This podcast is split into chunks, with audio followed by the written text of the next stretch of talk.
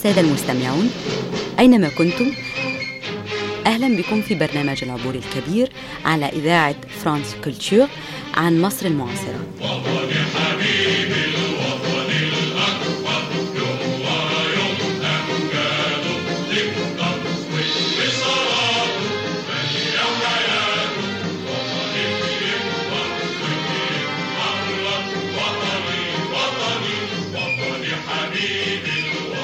Bonjour, bienvenue dans Retour d'Égypte, une grande traversée depuis le roi Farouk jusqu'au maréchal Sissi.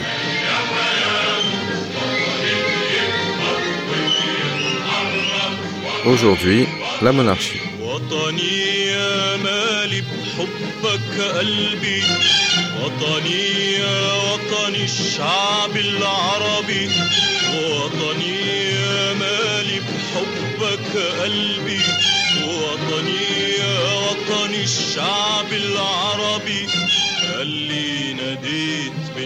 En arabe, l'Égypte s'appelle Omaddonia, la mer du monde. Ce nom lui est donné à cause de son ancienneté, euh, bien sûr, à cause des pharaons. L'Égypte est le grand pays du Moyen-Orient qui a toujours été euh, marqué euh, par un État organisé autour du Nil, parce qu'il fallait entretenir les digues, un État prospère. Depuis la haute antiquité, il a subi toutes sortes de vicissitudes pendant l'époque médiévale.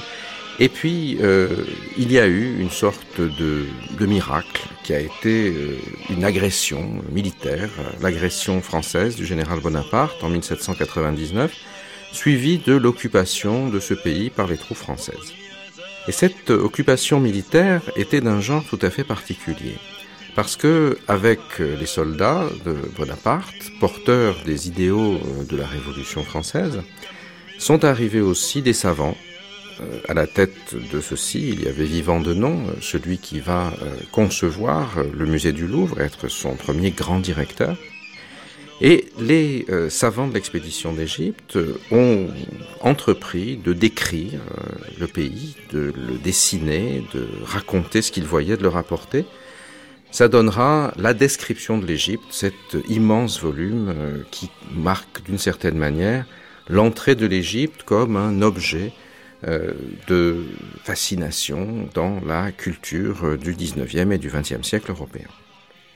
Et en même temps, L'occupation française, qui ne dure que trois ans, euh, puisque euh, les Anglais, qui voyaient dans cette occupation un défi à leur contrôle planétaire, car l'Égypte pour la France c'était l'occasion de couper la route de Suez qui rejoignait l'Angleterre à l'Empire des Indes, les Anglais chassent les Français, mais néanmoins, l'influence française, la volonté de construire un État moderne seront très présents dans les élites égyptiennes qui vont voir là l'occasion de faire de l'Égypte le centre du Moyen-Orient, le centre politique, et de se dresser face à l'Empire ottoman qui est alors fermement installé à Constantinople, qu'on appelle également Istanbul.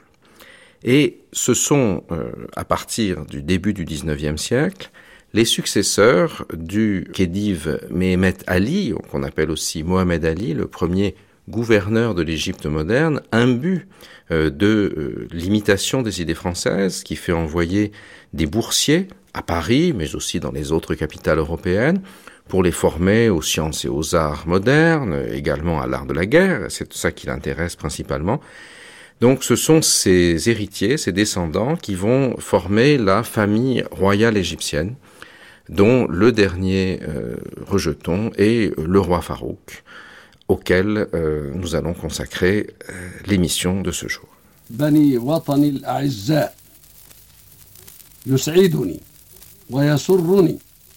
Mes chers compatriotes, j'ai le plaisir et le bonheur de vous adresser la parole d'outre-mer, des pays de la liberté et de la lumière, pour saluer avec vous une fête, une de nos plus chères fêtes.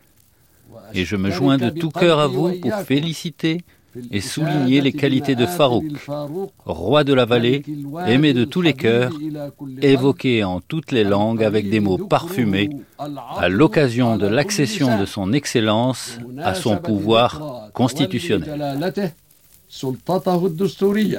on vient d'entendre Nahas Pacha, le chef du parti nationaliste Waft, qui, à Paris, parle du roi Farouk à l'occasion de la fête du trône. L'Égypte du roi Farouk, euh, qui prend le pouvoir euh, à la fin des années 30, est un pays très profondément multiculturel, en tout cas parmi ses élites dirigeantes. En effet, euh, l'expansion égyptienne au cours du XIXe siècle, la culture du coton, son exportation, puis le percement du canal de Suez, qui permet aux navires de passer directement de la Méditerranée à la mer Rouge, puis à l'océan Indien, tout cela a amené dans euh, le pays, au bord du Nil, toute une foule d'individus qui sont venus s'enrichir et profiter de la prospérité où y contribuer, des Grecs, des Italiens, des Français, euh, des Maltais, euh, des Arméniens, des Libanais, des Syriens, qui forment une, une société qui, au départ, est allogène par rapport à l'Égypte, mais qui va s'y assimiler culturellement comme si il y avait une espèce de grande prégnance, comme si l'attraction, la, fascination de l'Égypte était complètement irrésistible. Et du reste, euh, c'est ainsi qu'on nomme l'Égypte en arabe Omedonia, la, la mer du monde, celle dans laquelle finalement euh, tout le monde se fond, vers laquelle tout le monde retourne. Bien évidemment, euh, cette société de la monarchie est une société qui est profondément inégalitaire les fellahs, c'est-à-dire les paysans du Nil, euh, qui sont attachés à leur glèbe depuis l'éternité, n'ont pas vu énormément de changements dans l'organisation de leur existence. Euh, ils sont exploités, euh, ils vivent durement, les travaux et les jours se succèdent sans encore avoir beaucoup bougé depuis l'époque des pharaons, mais les idées modernes pénètrent petit à petit l'éducation, les chemins de fer qui vont euh, amener euh, les enfants d'un certain nombre de paysans euh, à la ville pour travailler, tout cela commence petit à petit à transformer en profondeur une société, ce qui aboutira ultérieurement à la chute de la monarchie et à l'arrivée au pouvoir de Nasser et de ses camarades les officiers libres. Mais toujours est-il que ce mélange unique, ce mélange assez extraordinaire, entre euh, la tradition égyptienne, entre sa, culture populaire, euh, son adoration euh, de l'islam, du christianisme copte, du christianisme indigène et aussi du judaïsme indigène à ce moment-là, constitue une sorte de socle dans lequel se mêlent les apports extérieurs. Que ce soit les églises orientales, l'église maronite, libanaise, les églises syriaques ou assyriennes, l'arrivée euh, des juifs séfarades de, Constantinople euh, ou d'ailleurs, la présence des chrétiens de rite latin ou euh, des anglicans, tout cela va créer un, mix culturel étonnant dans lequel des entrepreneurs arrivent pour arroser à partir de l'Égypte l'ensemble du monde arabe. Ce sera la presse avec le grand quotidien Al-Ahram, les pyramides, qui est fondé par des euh, magnats de la presse originaires euh, du Levant. Et ce sera aussi euh, le cinéma avec les films Berna, un cinéma qui va devenir l'image principale du Moyen-Orient, la façon dont les Orientaux, les Arabes, depuis le Maroc jusqu'à l'Irak, vont se regarder comme dans un miroir. Les comédies égyptiennes deviennent d'une certaine manière euh, la façon dont euh, la population euh, de l'Égypte d'alors fournit des normes au reste du monde arabe. Et le dialecte égyptien, particulièrement coloré, expressif, sera compris dans l'ensemble du monde arabe grâce à la radio et à la télévision et au cinéma qui vont commencer petit à petit à s'installer à partir de ce bouillonnement de l'Égypte multiculturelle.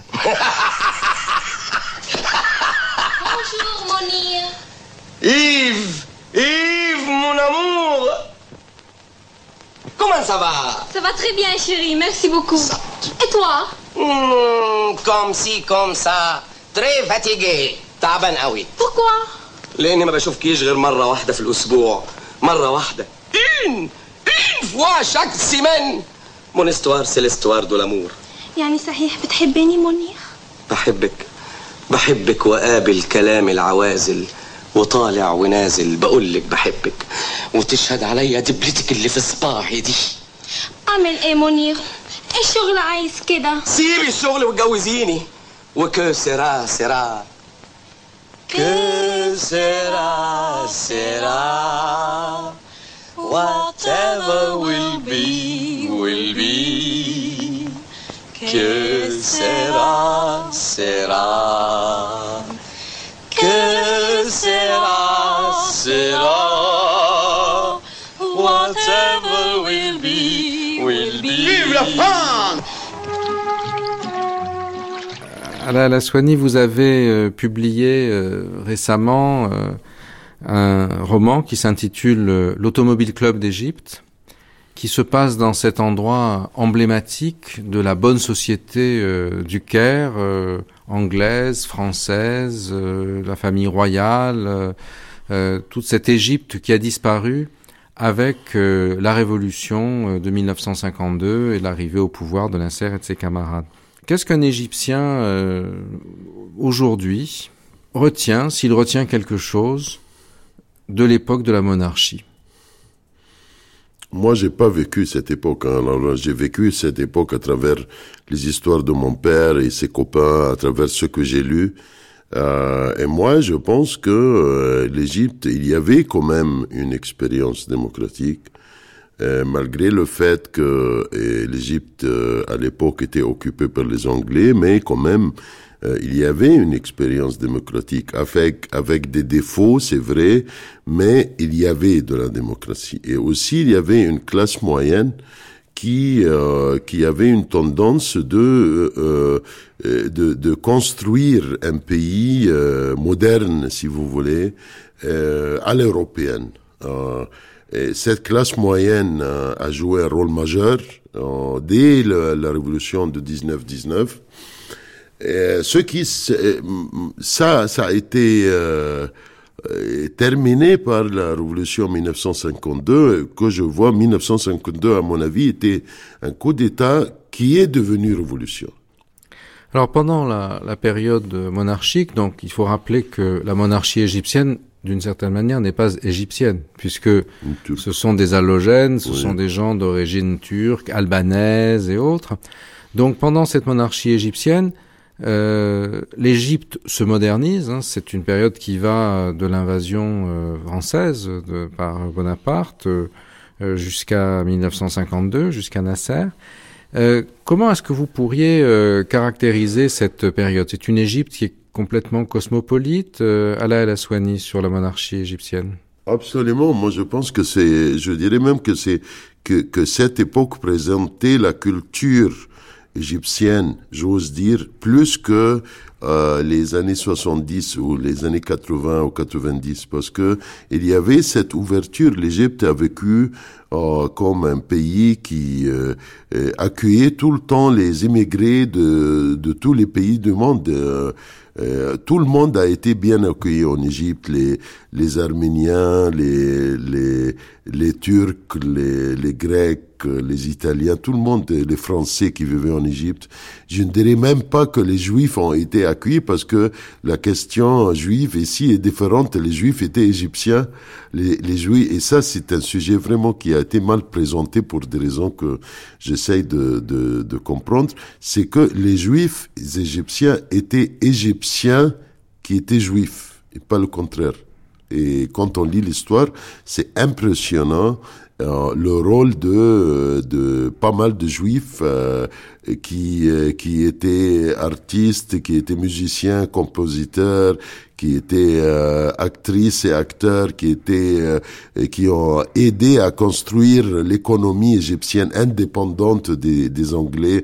Qui, il y avait pas mal de communistes juifs qui égyptiens qui étaient juifs qui faisaient le combat pour la libération de des Égyptiens. Alors cette histoire a été toujours mal présentée. Et je pense que les années, la culture de l'Égypte des années 40 euh, présente beaucoup plus vraiment l'identité égyptienne que euh, les sociétés qui existaient, qui, qui existaient après ça. Parce qu'effectivement, euh, une grande partie des institutions égyptiennes, euh, des banques, des journaux, sont fondés par des gens qui sont venus en Égypte. Vous avez parlé des communistes comme Henri Curiel, euh, l'un des grands communistes égyptiens qui a vécu en France après, euh, Kataoui Pacha qui a fondé la banque euh, Misr, qui était juif également, euh, euh, les frères euh, euh, libanais qui ont fondé le journal Al-Ahram. Est-ce que vous pouvez nous, nous parler un peu? Voilà, et le 19e siècle, c'est le, c'est le premier qui a, qui a, qui a fondé le, le, le théâtre égyptien et le journalisme à la voix. Il est, il est, il est juif. Il y a Nour, il a, il a écrit, il a critiqué, s'est moqué de Khedéou Ismail. Alors, à un moment donné, il a, il était obligé de, de vivre toujours en France. Alors, il a quitté et il a continué à publier son, son journal. Et à un moment donné, il avait l'influence. Le Ismail lui a envoyé une lettre en disant que vous aurez tout ce que vous voulez, parler de l'argent, de, des terrains, ce que vous voulez, à condition que vous arrêtiez de, de, de, de, de, me, de, de vous moquer de moi. Et Yaoub Sanoa a fait ce qu'il a, pas seulement il a refusé ça, mais il a publié la lettre de, euh, envoyée par le Khedéou Ismail. Alors, on voit que c'est, c'est, c'est très difficile de, de parler des, des Égyptiens juifs comme des juifs, parce que c'était pas le cas du tout. L'Égypte, à l'époque de la monarchie, c'est le plus grand pays arabe, c'est le, celui qui est le plus développé, et dans lequel se mélange à la fois la population de stock, de souches nilotiques, les, les enfants des fellahs, et puis tous ces étrangers qui finalement s'assimilent, s'égyptianisent. Est-ce que vous pouvez nous en, nous en donner quelques exemples? Non, mais on retourne maintenant parce qu'il y avait deux Égyptes. Euh, et maintenant, il y a aussi deux Égyptes. Il y avait l'Égypte de euh, centre-ville, de Gizira Club, de Zamalek, Garden City, d'Alexandrie, euh, dont vous avez parlé. Et c'est une Égypte vraiment modernisée. C'est une Égypte qui euh, essayait tout le temps de faire un progrès, mais il y avait l'autre Égypte dans l'ombre qui était vraiment, il y avait des millions de gens qui, qui, qui étaient vraiment très pauvres. Mais on devait avoir une solution. Alors, peut-être c'est pour cela que j'étais inspiré par cette époque, parce que dès 1946, c'était très clair que même pour le roi lui-même, que le roi va tomber. Lui-même, il disait à ses camarades, à ses copains qui, euh, qui jouaient avec lui le poker à, à l'Automobile Club que moi je sais que je serai le dernier descendant de, de, de, de la famille Muhammad Ali. Alors c'était comme, comme un personnage de euh, grec, vous voyez, de, qui, qui, qui, qui savait son destin et qui, qui n'a pas qui, qui, comme ça, qui, qui allait vers son destin, vous voyez. Alors, c'était très clair dès 1946 que ce régime va tomber. Et les questions se posaient tout le temps sur le futur. Qu'est-ce que, qui va, qui, va arriver au pouvoir hein? Moi, je dis que 2005 en Égypte, c'était la même chose. 2005, à mon avis, c'était très clair que Moubarak va tomber. Mais les questions se posaient et après, vous voyez, le, le, le, choix Moubarak islamiste, vous voyez. Alors c'est une période très riche au niveau culturel, parce que quand on n'est pas sûr, on est provoqué pour s'exprimer plus. Je pense que les sociétés qui passent dans des, dans des périodes où vraiment tout est parfait, tout le monde est content, et il y a moins de créativité, si vous voulez. Alors c'est une période qui, euh, 1946, et ça vous le savez très bien, il y avait tant de mouvements de, de, euh, de gauche, il y avait vraiment des créa de grands créateurs, de grands musiciens, de grands écrivains, parce que c'était une, c'était une période, l'Égypte posait tout le temps des questions sur, euh, sur le futur. 2005, c'est la même chose, dès 2005 jusqu'à maintenant.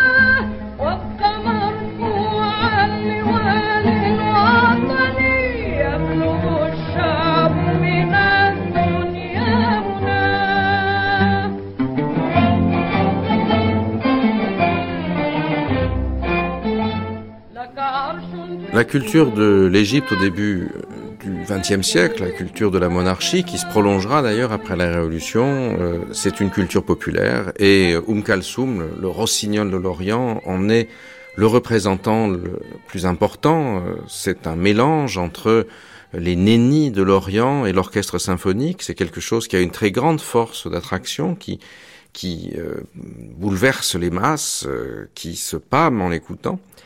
Et euh, cette culture euh, d'Oum Kalsoum, justement, elle est euh, la représentation de ce mélange, de cette espèce d'assimilation entre l'élément égyptien fondamental, essentiel, et puis tous les apports étrangers. Elle en est, d'une certaine façon, la représentation. Elle parle à la fois de soi et puis du monde. Elle se projette vers l'extérieur. Et c'est ce qui fera son immense succès. Et à côté de cette culture qui s'exprime dans le dialecte égyptien, il y en a une autre qui, euh, en Égypte à l'époque, euh, se manifeste principalement dans cette ville d'Alexandrie. Nous sommes allés à Alexandrie euh, à la rencontre d'un certain nombre de personnes qui avaient vécu cette époque cosmopolite, qui sont pour beaucoup d'entre eux dans la nostalgie d'un passé disparu, comme si on observait une civilisation d'autrefois dont ne reste plus que euh, certains spécimens qui ont la conscience que après eux, il n'y aura plus rien.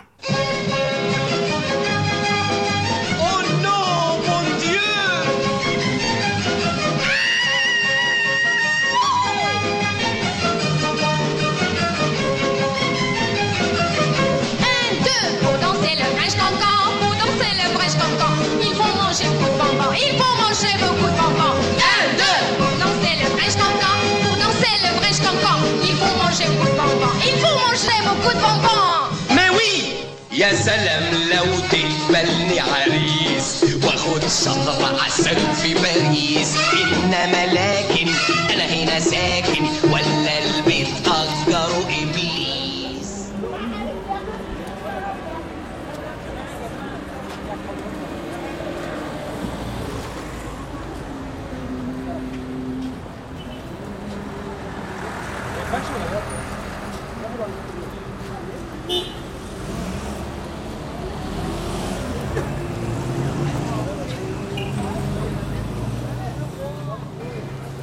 euh, on va prendre un espresso. شوف عاوزين عاوزين عصير في عصير ليمون بسكر قليل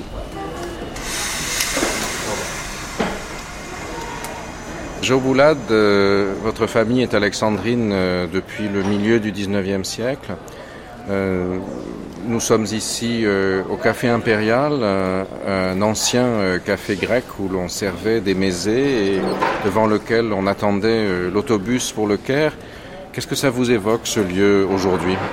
Ah, Effectivement, d'ailleurs il a été le café maintenant s'appelle le New Imperial naturellement ça a été arrangé bien que j'aimais beaucoup plus l'aspect traditionnel de ce café là c'était un bar originellement où on servait d'excellents amuse-gueules des petits mésés tenus par un grec avec euh, de beaux miroirs de belles colonnes en bois et ce café-là était idéalement situé à la place Saad Zarloul, qui est la place principale de la ville, à côté proximité de l'hôtel Cécile et de la station de, de tramway. Et c'est à cet endroit que les bus euh, qui partaient pour le Caire ou qui y arrivaient hein, euh, s'arrêtaient. Donc les gens, avant de prendre le, bus pour le Caire, hein, prenaient un verre, prenaient une bière, prenaient un, vermouth en picorant quelques petits mésés pour, euh, pour faire passer le temps. Aujourd'hui, euh, tout ça n'est plus vraiment possible puisque l'alcool se trouve plus que très difficilement à Alexandrie dans un certain nombre de restaurants spécialisés seulement. Oui, malheureusement, naturellement, les, disons, la licence pour euh, les boissons alcoolisées se fait de plus en plus rare et le gouvernement est de plus en plus réticent à en donner de nouvelles. Donc on les locaux qui ont cette licence d'alcool, c'est un véritable trésor pour elles. Et pour céder une licence d'alcool, ça, équivaudrait à payer un million, un million et demi de livres, et même plus. C'est-à-dire 150 000 euros. Oui, 150 000 euros à peu près. On est ici euh, tout près de la rue Lepsius, qui était euh, l'endroit où vivait le poète euh, Cavafis. oui, disons relativement près. Oui, le poète Cavafis, le poète, de, le poète de la ville, comme on, le sait. Mais il n'y a pas eu simplement que Cavafis qui, pour célébrer Alexandrie. Il y en a plusieurs autres. donc, naturellement, Cavafis c'est un des plus célèbres, ou le plus célèbre, qui naturellement a été assez récemment, on peut dire, euh, idéalisé par la communauté grecque ou ce qu'il en reste, surtout les expatriés grecs euh, ex d'Alexandrie, euh, qui d'ailleurs, durant son vivant, ne le reconnaissaient pas comme tel et était mis au banc de la société.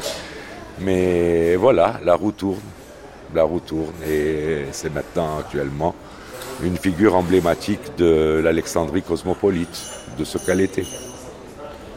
De cette Alexandrie cosmopolite, qu'est-ce qu'il reste aujourd'hui? Qu'est-ce qui vous reste à vous euh, Les souvenirs. Des souvenirs. Ce qui me reste vraiment, c'est des souvenirs, parce que de plus en plus, l'Alexandrie que j'ai connue, que je connaissais, n'existe plus. Donc euh, il ne me reste plus que des souvenirs, des impressions, parfois olfactives, parfois visuelles. Mais sinon, la plupart des endroits que je fréquentais, euh, que ce soit comme euh, restaurant, comme bar, comme cinéma, comme musée, hein, a disparu ou est en train de disparaître ou en train d'être modifié d'une façon à la façon américaine, le mode de vie soi-disant global américain. C'est dommage, mais qu'est-ce que vous voulez? Il faut se faire une philosophie et accepter ce qui se passe. Quels sont les goûts les, et les, les odeurs, les, parfums qui, qui, vous restent de, de, cette période de votre enfance ah, J'ai plusieurs choses. Il y avait les fameux bonbons à l'amande de la compagnie Nadler qui étaient euh, enrobés d'un papier vert et blanc et qui étaient masticants et qui vraiment emplissait la bouche de, cette euh, piquance, comment te dire, mantelée. Tu avais aussi les bonbons à la groseille. C'était des bonbons ronds, rouges, avec un cœur fondant à l'intérieur. Malheureusement, c'était des bonbons qui étaient fabriqués ici il y a plus de 50 ans et qu'on ne retrouve plus. Je ne sais pas pourquoi la technique s'est dégradée au lieu de s'améliorer. Euh, il y a plusieurs choses autres. Il y avait par exemple euh, le bruit des... À Noël par exemple, il y avait les petits pauvres qui venaient sonner à la porte des maisons. Hein, C'était surtout des pauvres grecs ou des pauvres croates ou albanais et qui chantaient une chanson de Noël accompagnée d'un petit triangle, tu sais, qui sonnait. Ça, ça, ça n'existe plus la, le fameux, comment on appelle ça, le, la vielle, pas la vielle, le, tu sais, ce, le, moulin à musique, là, qui était dans les rues, avec, euh, accompagné d'un petit singe. Euh, les, les ice cream, là, la, les, les, glaces, les crèmes glacées qui circulaient avec la cloche, là, pour euh, prendre un ou deux cornets les, fameuses, les fameux cornets de la pâtisserie Flukinger, qui était une des pâtisseries les plus fameuses, Alexandrie, qui était tenue par un Suisse. Ah, je me rappelle ces bons cornets à la mangue. Jamais goûté aussi. la saveur de la mangue égyptienne vraiment était indéniable. Ça, je l'ai toujours sur les papilles de ma bouche, là, pour son parfum. Ah, ça n'existe plus. La dent d'orme, le mastic, le lentisque qu'on appelle de délices, la fameuse cassata aussi, euh, qui était une spécialité italienne. Le théâtre, le théâtre Mohamed Ali, le théâtre Saïd Darwish qu'on appelle maintenant, qui a une double domination. Hein. Saïd Darwish et Mohamed Ali. Hein. Bon, il y avait on allait, il y avait la comédie française, il y avait les ballets, les ballets du marquis de Carabas. Il y avait le, il y avait plusieurs événements qui se passaient là, les nightclubs. Je me rappelle que un, un des nightclubs qui était très prisé à l'époque, c'était le Pam Pam. Il faisait vraiment, il y avait une cuisine excessivement bien euh, faite, euh, le poulet à la persane, le poulet mexicain. Et il y avait une discothèque à l'intérieur. J'allais avec une amie, c'était, disons, le début des années 70. Non, même la fin des années 60. Et on dansait là, et c'était pour rien, c'est-à-dire on prenait par exemple une bouteille de vin, avant ça, disons, une boisson, puis euh, quelques salades avec un beefsteak, euh, disons une salade de fruits, ça ne coûtait même pas à nous deux 4 livres. 4 livres égyptiennes. Donc vous voyez comment la vie a renchéri. C'est- terrible. La bouteille de whisky, parce que nous sommes, disons, de, des buveurs encore. Et maintenant, euh, à 300, 300 à 500 livres, ça dépend de la marque. Par exemple, prenez les lieux de rencontre, les clubs. Le club Mohamed Ali, qui était un des clubs les, les plus sélects d'Alexandrie, où le roi venait jouer au poker, au bridge.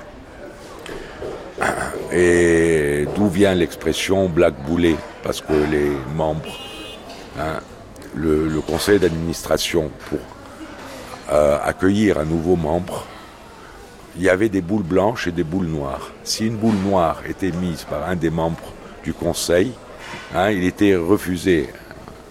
Son admission était refusée. D'où vient l'expression black boulet, la boule noire, black bull.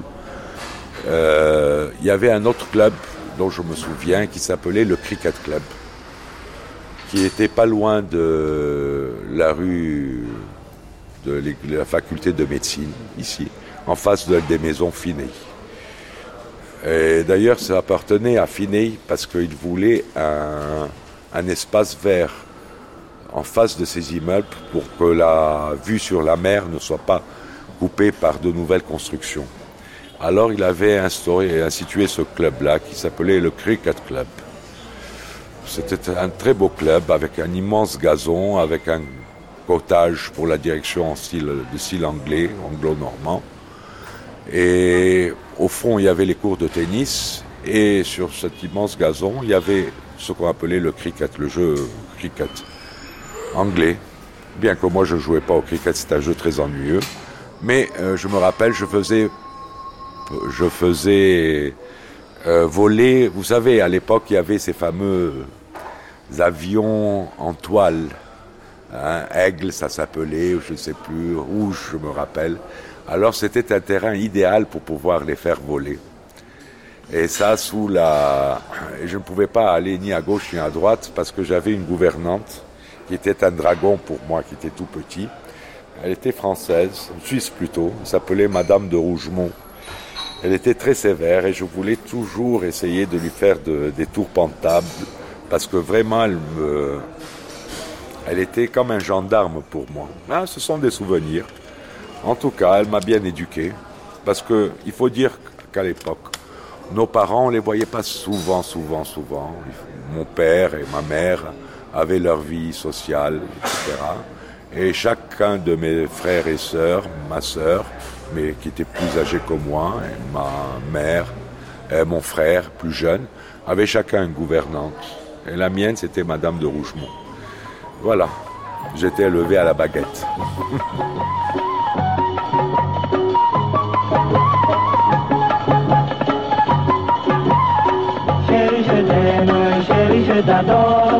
comme la salsa des pomodoros.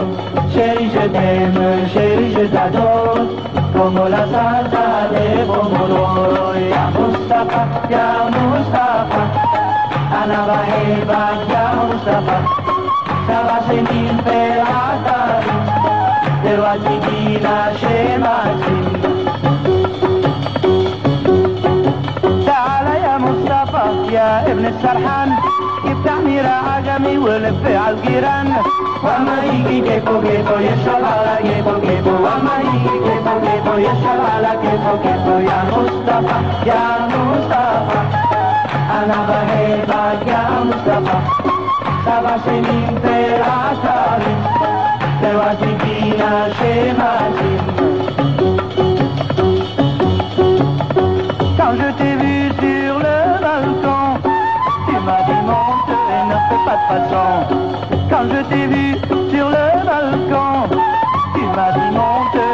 pas de façon. Chérie, je t'aime, chérie, je t'adore. Como la salsa del pomodoro. Chérie, je t'aime, chérie, je t'adore. Como la salsa del pomodoro. Ya Mustafa, ya Mustafa. Ana Bajepa, ya Mustafa. Saba Shemin Perasari. Dewa Shimina Shemasim.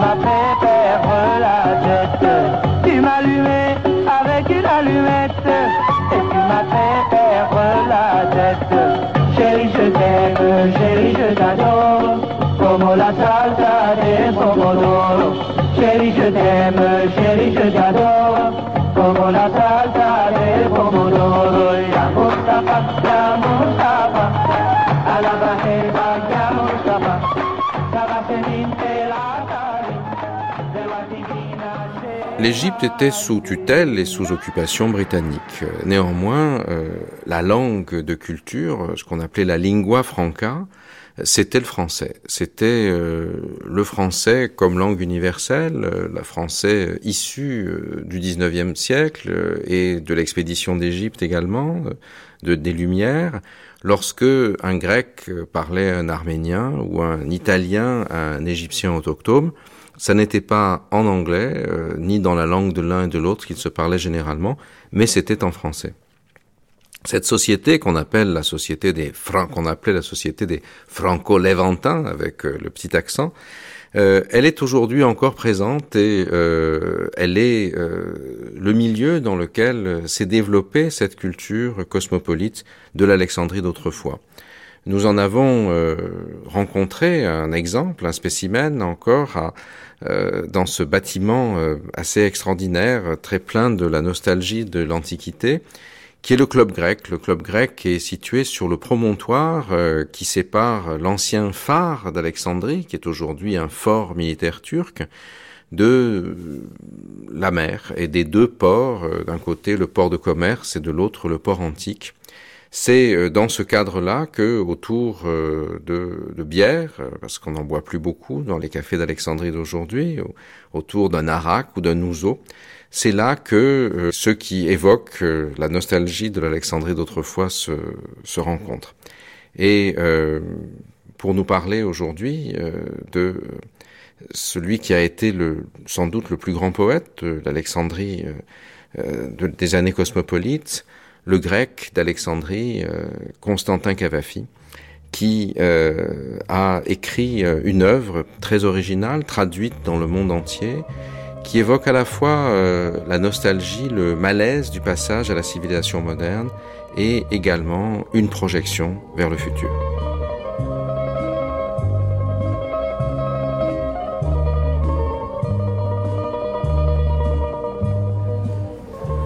Georges Kypréos, nous sommes ici euh, au club grec euh, sur euh, le port d'Alexandrie. Vous êtes probablement le dernier de la jeune génération des Grecs d'Alexandrie qui vit encore ici. Vous avez écrit un recueil de nouvelles, oui. publié en grec, ouais.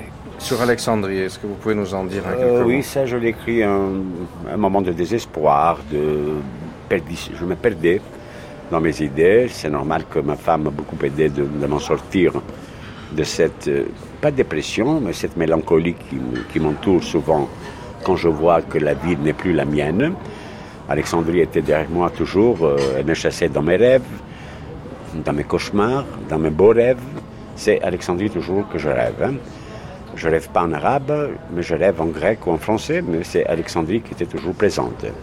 Le titre du livre, c'est Alexandrie, fin d'époque, Alexandria, telos epochis. C'est une série de, récits à propos de mes expériences, de mes souvenirs, de mes mémoires.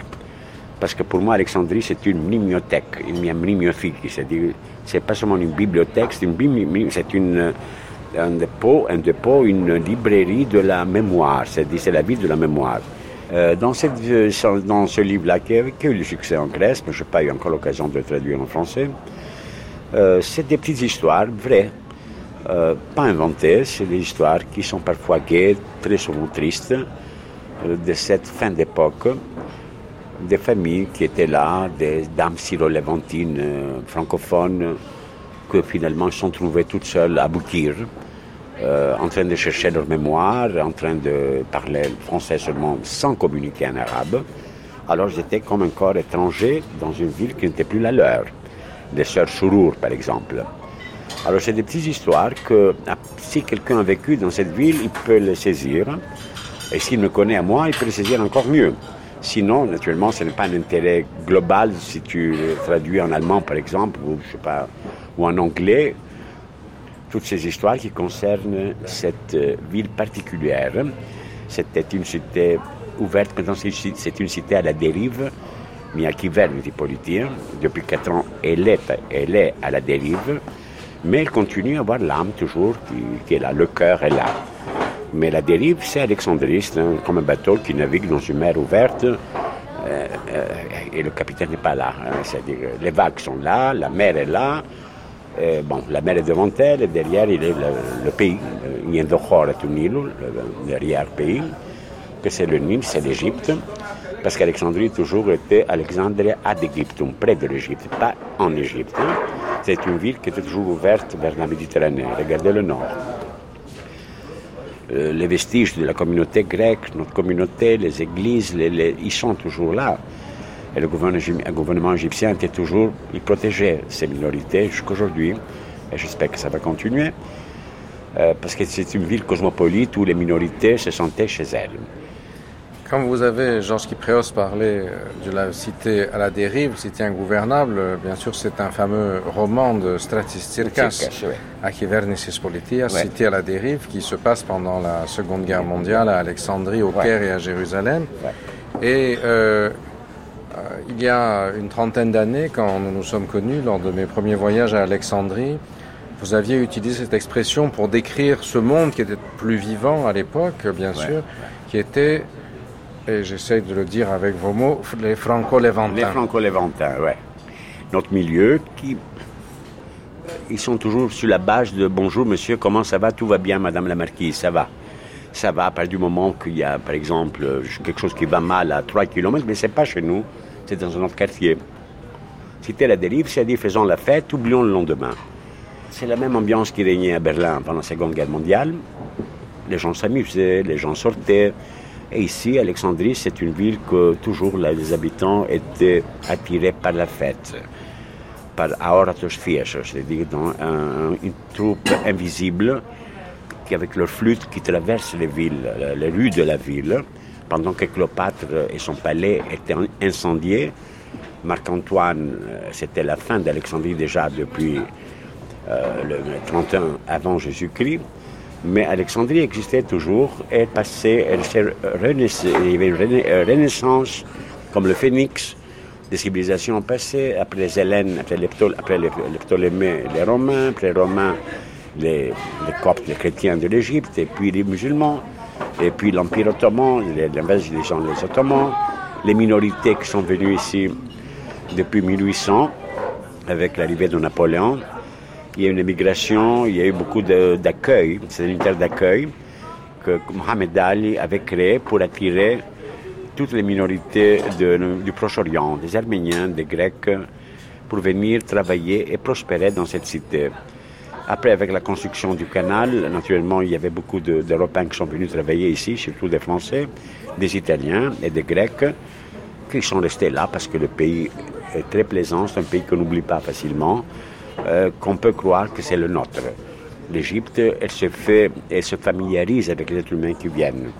Je ne sais pas si c'est le même cas si tu vas en Australie, hein, peut-être, mais pour les gens de la Méditerranée, euh, l'Égypte était le point d'attraction, et surtout Alexandrie. Et à travers Alexandrie, il, il pénétrait à l'intérieur du, du, pays. Au Caire, euh, on trouvait aussi des Grecs partout, et des Arméniens, des Italiens, mais les Grecs surtout dans tous les villages du Delta, jusqu'à l'intérieur du Nil, Minia, Asiout.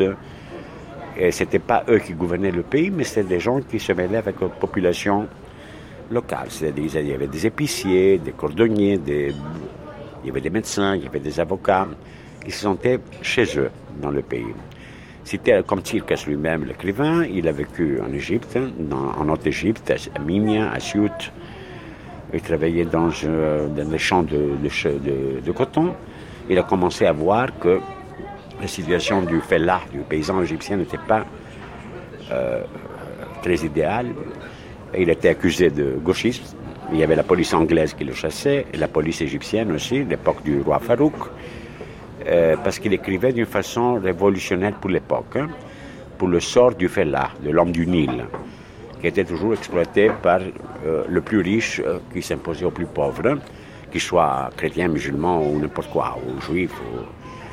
Et ça, c'était aussi que c'est comme ça qu'il voyait cette cité à la dérive des cités qui étaient gouvernées partiellement surtout Alexandrie, bon, le Caire et Jérusalem dans sa trilogie.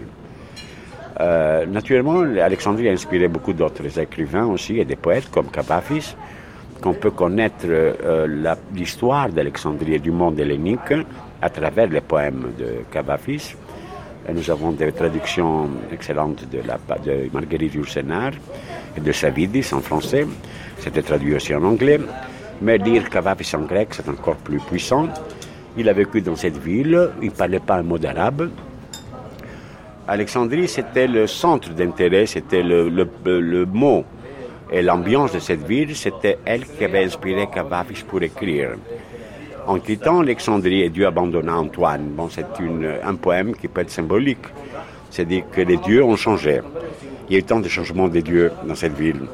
Ils ont adoré Osiris, ils ont adoré Isis, et puis ils ont adoré Jésus le Nazarin et puis euh, le prophète Mohammed, le dernier. C'est-à-dire, il change beaucoup, tu vois. Mais, euh, et Dieu va t'abandonner parce que la vie n'est pas éternelle. Ça change.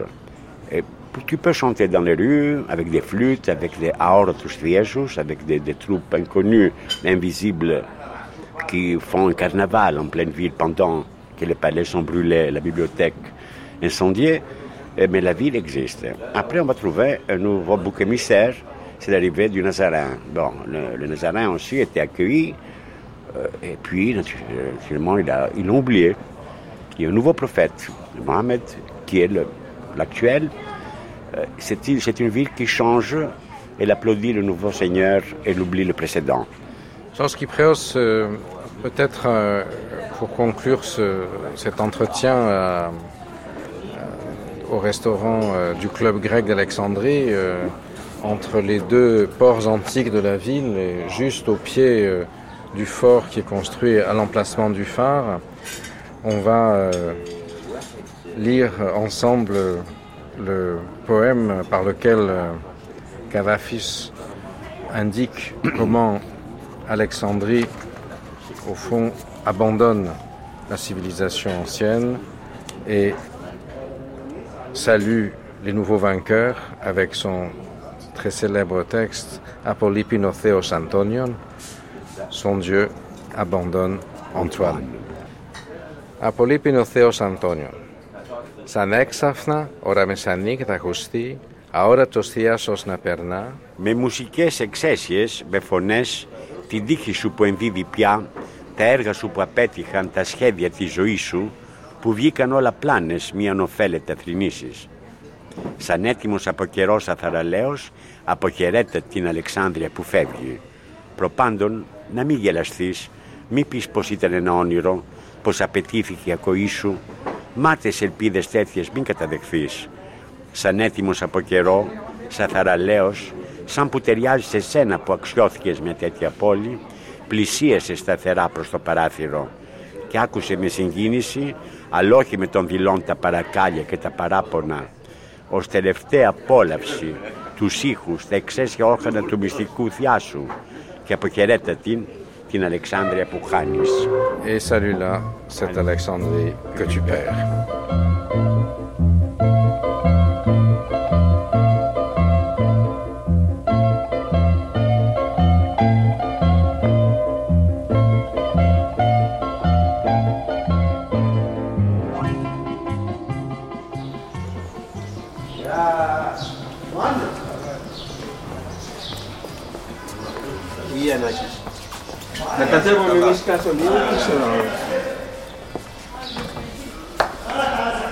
Alors ça c'était une école euh, euh, qui a été construite en 1856. C'est la première école euh, grecque à Alexandrie. dans, dans la période de Mohamed Ali, elle a été construite, enfin le terrain a été offert par l'Égypte, par Mohamed Ali, à la communauté. La première communauté qui a été formée à Alexandrie, c'est la communauté grecque le keynote grec et le président de la communauté était euh, euh, Michel Tossitz, qui un ami à Mohamed Ali. Il y avait de bons rapports avec Parce lui que depuis. tu jouais aux cartes avec lui Ah ben non, c'était son, son agent de tabac. Ah oui. Parce qu'ils étaient des amis depuis euh, que, Mohamed Ali était à, à, à Kavala. Donc, euh, Ah, bah oui, c'est ça, ouais, d'accord, ouais. Et le, terrain a été offert par Mohamed Ali et euh, ils ont construit la première école. Ensuite, euh, l'école a été retapée, elle a été augmentée d'un étage à la fin du 19e, début 20e siècle euh, euh, par Averov. Et la statue d'Averov est juste en face ici. Euh, donc on appelait l'école des garçons Averov. Il y avait une, autre école pour les filles et une école pour les garçons.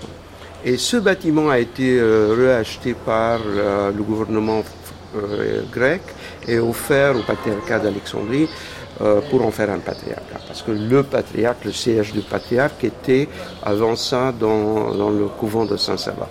Donc euh, à partir des années euh, 98, euh, euh, on a commencé un plan pour la restauration du bâtiment, de préparer un siège pour euh, le patriarcat, avec les archives du patriarcat, avec une bibliothèque, avec les musées euh, qui ont été juste inaugurés, les musées. euh, et, et petit à petit, avec de petits fonds, on a pu, euh, des donations, on a pu restaurer ce bâtiment et en faire un patriarcat.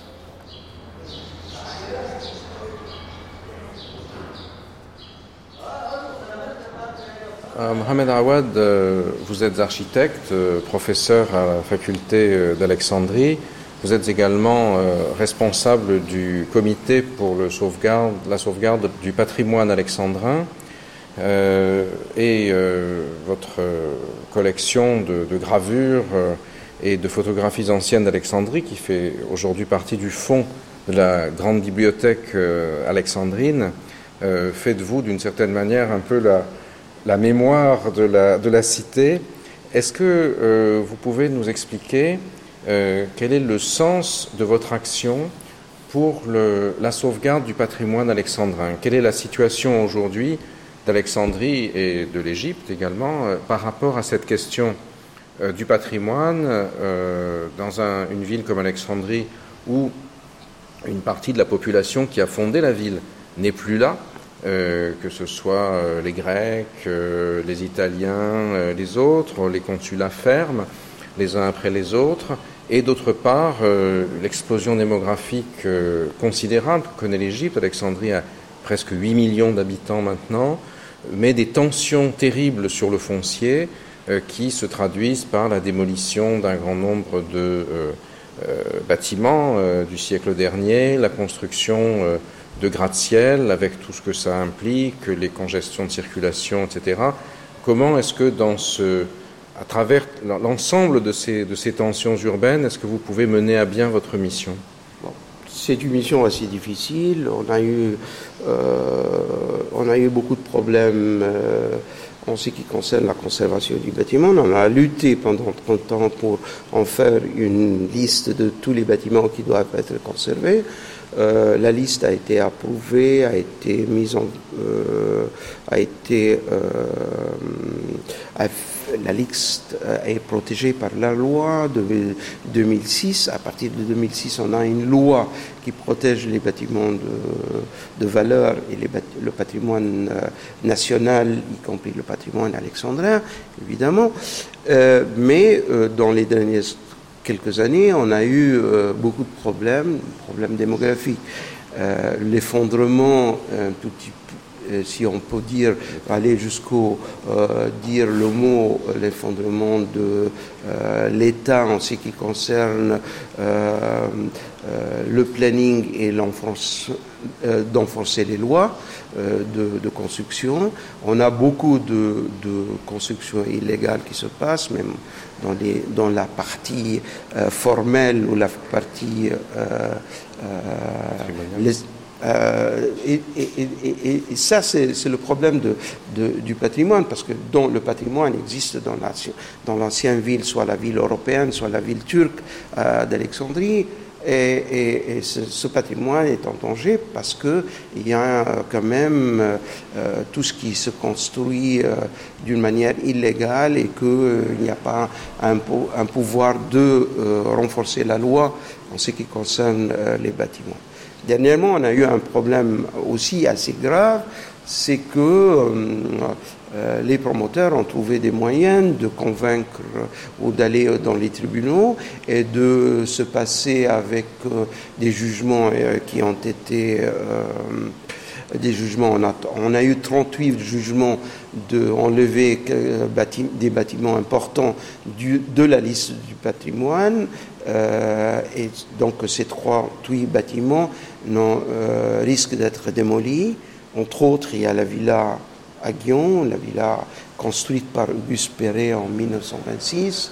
Euh, et donc euh, euh, là, on a eu un problème aussi juridique parce qu'il fallait trouver un moyen de d'expliquer la loi. Il y a eu une faiblesse dans la loi et je crois que les tribunaux ont trouvé un moyen de faire sortir ces trois, 38 bâtiments de la liste.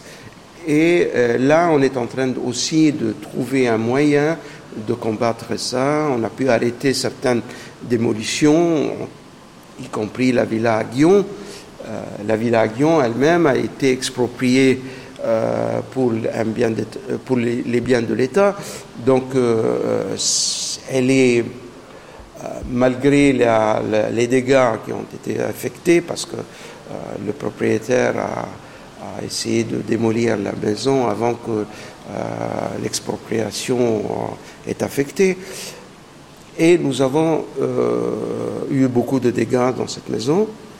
Euh, mais malheureusement qu'on a pu maintenant avoir un acte d'expropriation pour des biens publics et j'ai parlé avec monsieur le ministre et je pense que on pourra, il y a l'intention de reconstruire la maison et d'en faire un musée d'art moderne et galerie, une galerie de, de- d'art, d'art contemporain alexandrin.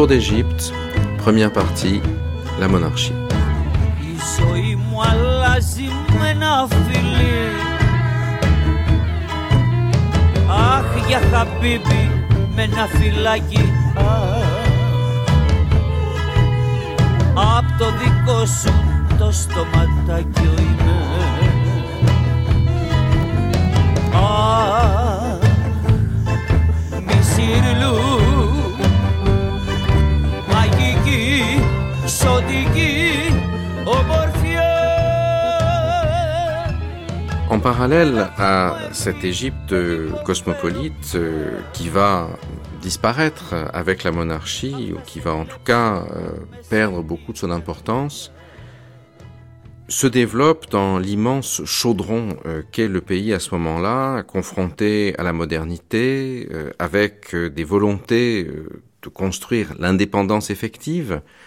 Les Anglais sont toujours présents, bien que après la Première Guerre mondiale, il y ait eu des traités qui assuraient l'indépendance nominale de l'Égypte, mais c'est toujours la résidence de l'ambassadeur britannique qui prend les décisions ultimes. Donc dans ce bouillonnement euh, culturel et politique du pays, on voit se mettre en place un certain nombre de lignes de force qui seront très présentes jusqu'à l'époque contemporaine. D'un côté, des partis politiques modernistes, qui, comme le WAFT, le parti de la délégation, qui avait tiré son nom d'une délégation envoyée après la Première Guerre mondiale justement pour obtenir l'indépendance de l'Égypte, le WAFT, dirigé par Nahas Pacha, qu'on a entendu tout à l'heure, se réclame d'une vision du monde qui est laïque, dans laquelle les musulmans égyptiens et les coptes, les chrétiens, pourront vivre ensemble de manière harmonieuse. Le WAFT, toutefois, est le représentant plutôt euh, des propriétaires terriens, des classes moyennes éduquées et supérieures, et il va se trouver contesté dans cet immense bouleversement qui se produit à l'époque de deux côtés. D'une part par euh, des gens qui seront plutôt proches euh, du mouvement communiste ou du mouvement socialiste, et parmi lesquels les ferments d'agitation sociale, d'égalité, trouveront un écho après la révolution des officiers libres, et d'autre part par un mouvement qui naît en Égypte entre 1928 et 1929 et qui s'intitule l'Association des frères musulmans.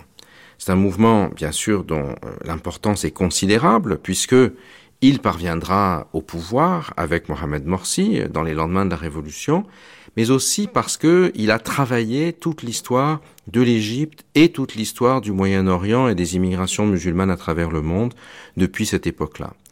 Le mouvement est fondé justement euh, sur le canal de Suez, dans le lieu le plus emblématique du mélange entre la modernité européenne et l'Égypte profonde, dans la ville d'Ismaïlia, par un instituteur qui euh, s'appelle Hassan el-Banna. Et euh, pour lui, le monde cosmopolite d'Alexandrie, ça n'est pas grand-chose, ça n'est pas ce à quoi elle s'identifie. Afin que l'Égypte retrouve sa grandeur, selon sa vision du monde, il faut qu'elle retrouve son identité islamique d'abord et avant tout, il faut qu'elle applique la loi religieuse, la charia, et euh, il faut en ce sens qu'elle chasse le colonisateur pour rétablir un État islamique. Et dans la fermentation politique qui est celle de l'Égypte et qui bouillonne sous euh, la chanson, sous le cinéma, euh, sous la, cette société cosmopolite qu'on voit plutôt de l'extérieur, il y a une, une, alternative qui sera celle dans laquelle l'Égypte n'a cessé de se débattre depuis cette époque jusqu'à aujourd'hui. Faut-il construire une société euh, qui se réclame d'un pacte laïque ou au contraire établir une société à base religieuse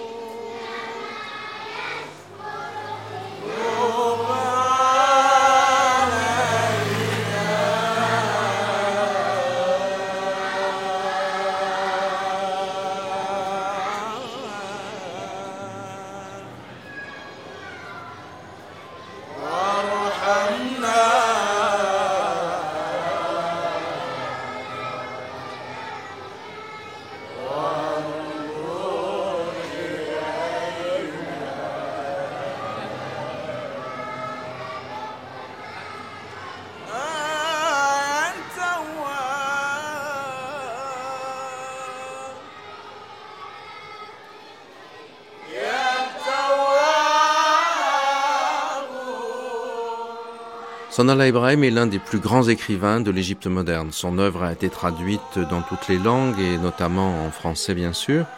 Il est né en 1937, c'est-à-dire qu'il a vécu les 15 premières années de sa vie sous la monarchie.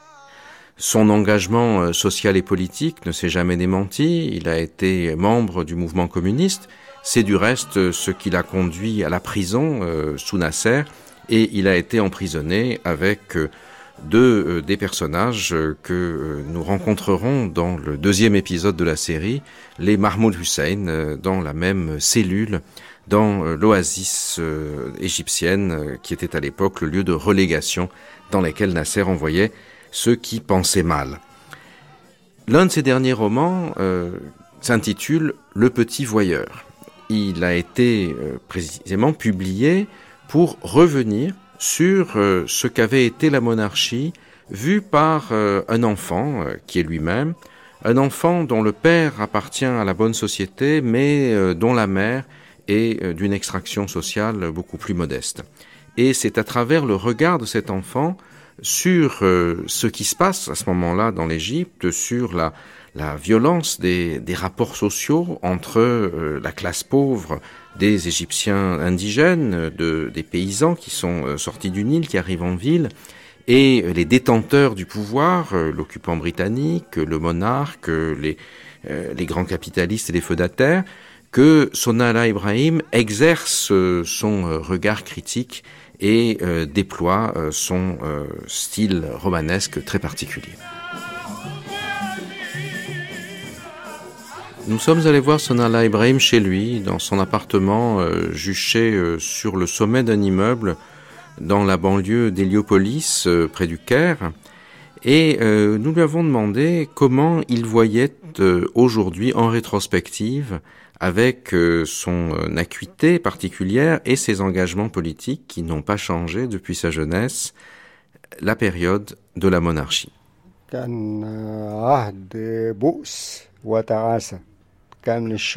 C'était une époque de misère et de tristesse.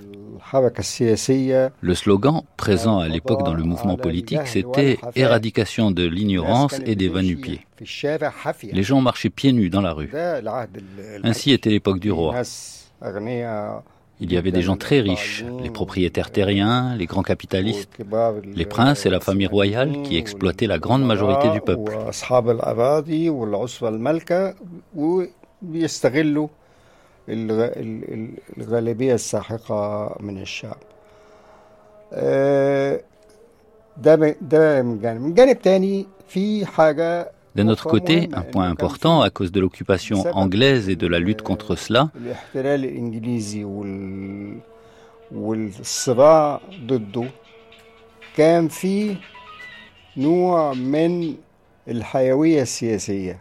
Il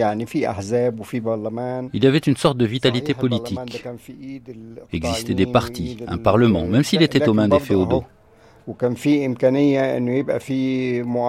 Il y avait la possibilité d'avoir une opposition politique libérale gauchiste, quelque chose comme ça. فده كان أحد المميزات اللي كانت موجودة في بعض السنوات لأن في سنوات أخرى et ce fut un privilège certaines années, car à d'autres moments, le roi et son entourage féodal imposaient un pouvoir dictatorial, emprisonnaient les gens. Dans Le Petit Voyeur, le héros est un enfant qui regarde à la fois la, la société égyptienne de l'époque de la monarchie et aussi le, le monde des adultes et qui découvre, comme ce sera du reste euh, le cas, pour euh, cette odeur-là, à travers les relations euh, sexuelles des adultes, une sorte de secret qui lui est caché de la réalité des rapports sociaux. هو أنا باستمرار يعني لما ألقي نظرة على رواياتي بلاقي إن أنا باستمرار بستخدم Quand je jette un regard sur mes romans, je me rends compte que j'utilise systématiquement, et beaucoup d'écrivains ont recours à cela aussi, mon expérience personnelle et les remarques individuelles. ممكن يطوع أو يغير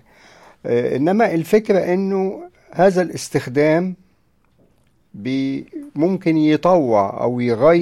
cette utilisation peut changer et me faire entrer dans une zone complètement autre, celle de l'imagination, de la fiction. Créer une chose différente qui contient des éléments de la vie privée. Et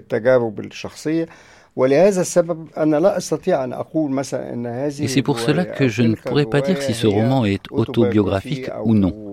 لا Ceci d'un côté. آه، ده ده جانب الجانب الثاني أنا كنت مهتم جدا ال- D'un autre côté, بالفترة j'étais دي très intéressé par cette période, لأنه car euh, على المستوى au niveau الشخصي individuel, elle هي était كانت une فترة période d'ouverture d'esprit, التفتح sociale, الوعي politique, sexuelle, et tout cela. الاجتماعي والسياسي والجنسي وكل ده هو و آه، ثم انها كانت الفتره مهمه جدا بالنسبه لتاريخ مصر Ensuite, c'était une ف- période importante dans l'histoire de كان l'Égypte. في كل العناصر بتاعه الواقع المصري Cette période contenait tous les éléments du présent égyptien.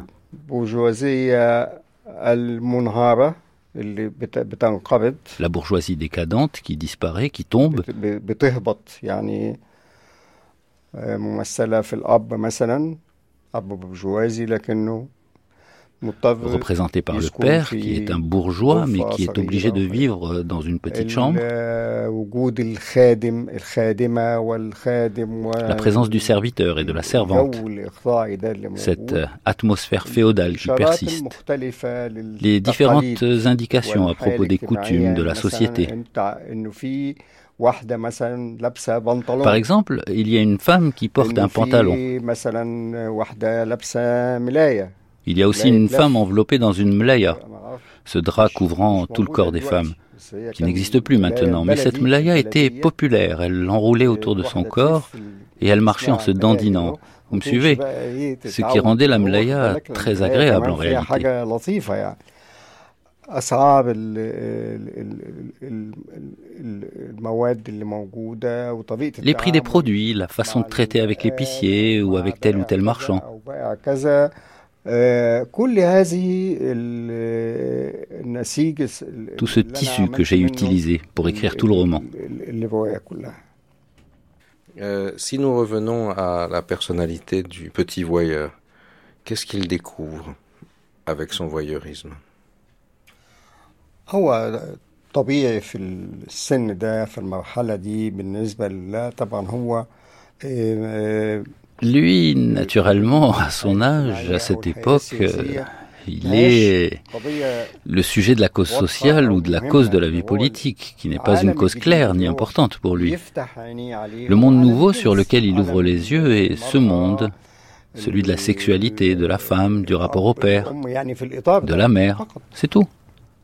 Euh, est-ce qu'il euh, y a une relation particulière entre ce que découvre euh, l'enfant dans sa cette découverte de la sexualité et la, les conditions de l'Égypte de l'époque طبعا كان في آه، إحساس عام يعني مثلا في إشارة في ناس قاعدين على آه، مقهى أو مكان Naturellement, il y avait un sentiment général à cette époque. هو الملك Par exemple, il y a cette situation dans le livre à propos de gens assis dans un café ou devant une boutique et cet homme qui raconte que le roi est devenu l'amant d'Oum Kalsoum. C'était l'époque des rumeurs au sujet des scandales sexuels du roi. N'importe qui pouvait... Pourquoi Oum Kalsoum Mais c'était comme ça.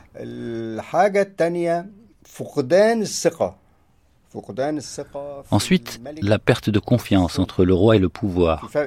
Il y a une grande différence entre le jour où il est monté sur le trône en 1936 ou 1937.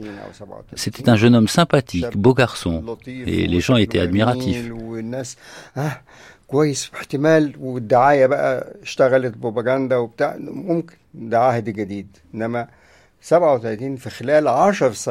Mais en dix ans, on s'est rendu compte que c'était un mensonge et que ce roi était un mélange de corruption, de bassesse morale et de répression sociale.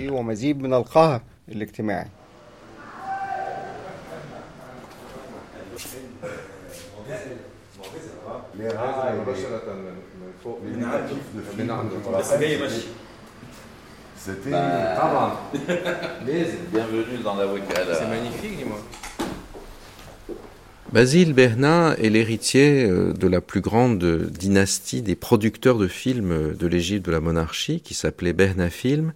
Et après la prise du pouvoir euh, par les officiers libres, euh, tous les avoirs de la famille ont été nationalisés. Et Basile, que j'ai connu dans les années 1980, lorsque je vivais en Égypte pour y faire ma thèse, nous fascinait déjà car il avait entrepris ce travail de fourmi auquel aucun d'entre nous ne croyait véritablement, mais on ne lui disait pas à l'époque, c'est-à-dire de récupérer les biens séquestrés à travers des masses de procès, de procédures, de toutes sortes dans la jungle, dans le maquis euh, de la bureaucratie juridique égyptienne.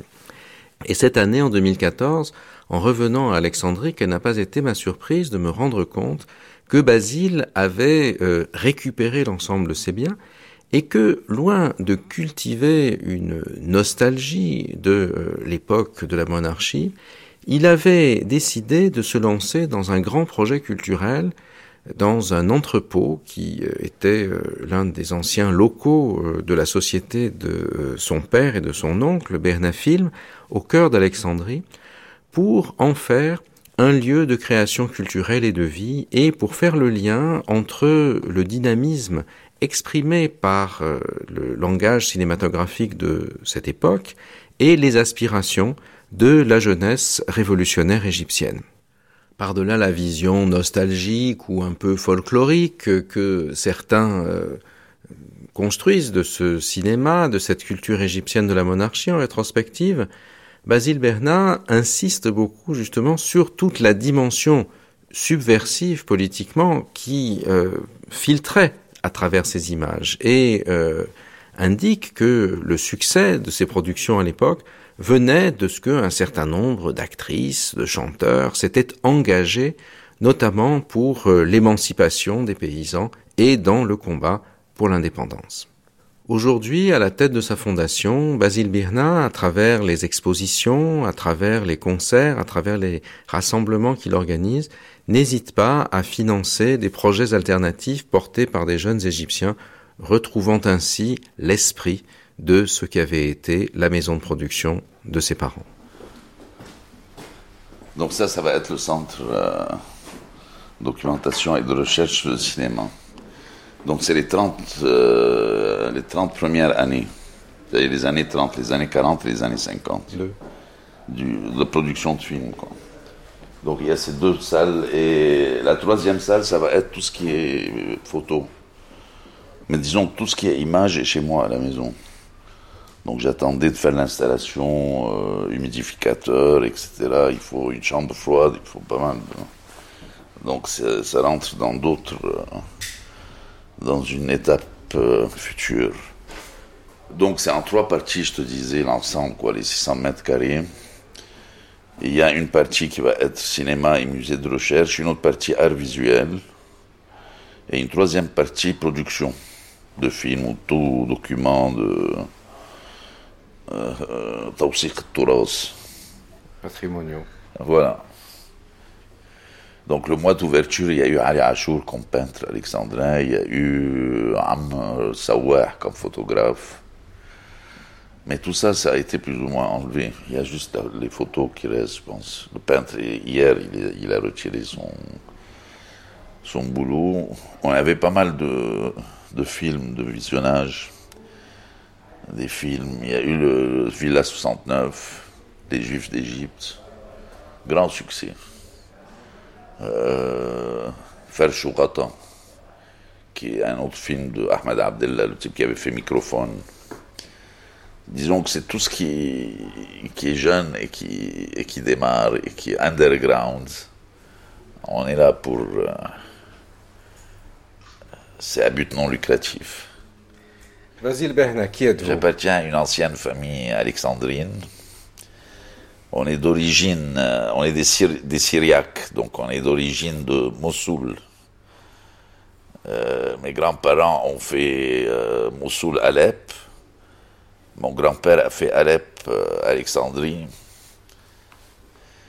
Et mes parents étaient, disons, des, commerçants au départ. Ils se sont lancés dans la production du film dans les années, fin des années 20. Ils ont été à l'origine de la première production de dessin animé, qui est les frères Frankel. Euh, ils ont continué à faire le premier film parlant, Nchout el la chanson du cœur. Et ils sont restés dans, comme distributeurs. Ils étaient producteurs exécutifs, mais en second plan, pour question d'impôts, etc. Et ils sont restés distributeurs pendant 30 années. Donc c'est ce milieu qui est à l'origine, disons, de, l'export du, film égyptien et du fait que c'est une langue qui est euh, connue et parlée, euh, connue, euh, compréhensible à travers tout le, tout le monde euh, arabo-musulman. Aujourd'hui, euh, les jeunes réalisateurs égyptiens, Basile Berna, redécouvrent cette période fondatrice du Exactement. cinéma avec passion et vous avez constitué ici, dans cet endroit extraordinaire qui est euh, cette, euh, cet ancien entrepôt, euh, lieu de commerce au cœur d'Alexandrie, près de la place des consuls, la place Menchiyeh, une sorte de, à partir des anciens bureaux qui étaient ceux de votre père, une sorte de fondation, de, de musée du, du cinéma qui s'adresse justement à cette jeunesse, et en particulier cette jeunesse qui a fait la révolution aujourd'hui, et qui est à la redécouverte d'un patrimoine qui a été occulté ben, J'espère que ça va jouer... Euh... En tout cas, c'est l'esprit. C'est-à-dire, même quand on fait euh, des expositions de peinture, il y a peinture ancienne et euh, peintre actuel, on essaye toujours de rendre le passé présent, dans un but de, qui motive euh, de le démystifier aussi, surtout. Que ça soit pas un bagage euh, qui freine. Et en fait, euh, pour cette jeunesse égyptienne euh, d'aujourd'hui, d'après la Révolution, euh, Basile Bernat, est-ce que euh, vous pensez que retrouver à travers le cinéma des années 30 euh, tout un pan qui a été occulté finalement euh, largement de la, culture du pays, c'est l'occasion de construire la société de demain Disons, à mon avis, c'est la seule, euh, issue qui nous reste. Quelque part, il faut qu'on digère là où on était, tout ce qu'on a fait. Il faut que cette célèbre période dorée là ne nous pèse pas d'une tonne. Euh, je trouve que ça nous a fait beaucoup plus de mal que de bien. C'est les années dorées d'Alexandrie, les années 30, etc. Laurence Durel et compagnie, je commence à en avoir ras-le-bol euh, je suis pour euh, Alexandrie à une de par sa situation géographique et, et, historique à une place où il y a un déterminisme elle aura des périodes d'or à n'en plus finir c'est du fait même de sa situation géographique etc donc il faut pas qu'on fasse une fixation euh, surtout une fausse fixation c'est-à-dire on a retiré que des qu'une certaine infime classe euh, et c'est les déboires de cette classe, même pas. Donc on est vraiment loin de, de, l'esprit alexandrin, de l'esprit cosmopolite d'époque. Il n'y avait pas plus égyptien que mon père ou que son père. Il fallait les entendre, euh, les voir marcher dans la rue, les entendre parler à gauche et à droite, etc., pour savoir que ils avaient rien d'autre qu'être alexandrins et que c'était vraiment une identité en soi, quoi. C'était pas. Et je, moi, je suis assez optimiste pour la jeunesse actuelle, quoi. Je trouve que il y a des petites merveilles qui sont en train d'être, euh, que ce soit en musique, que ce soit en film, que ce soit en poésie, que ce soit en écriture, que ce soit. Il y a des, courants de pensée, il y a des, il y a une floraison, il y a des situationnistes, Alexandrien. Je te jure, Amkena, il faut lire cette revue. Moi, je trouve que c'est le Soumoum Ala Khalid. Tu as connu ce, ce gars, c'est vraiment quelqu'un de super bien. Il y a des gens excellents, quoi, mais perdus dans la masse. Si ce genre d'endroit peut un peu les, les relever, les... disons que j'aurais fait beaucoup de choses. Et la, la mémoire de, de mes parents aurait été... Si je peux contribuer à ça, je pense que c'est déjà pas mal.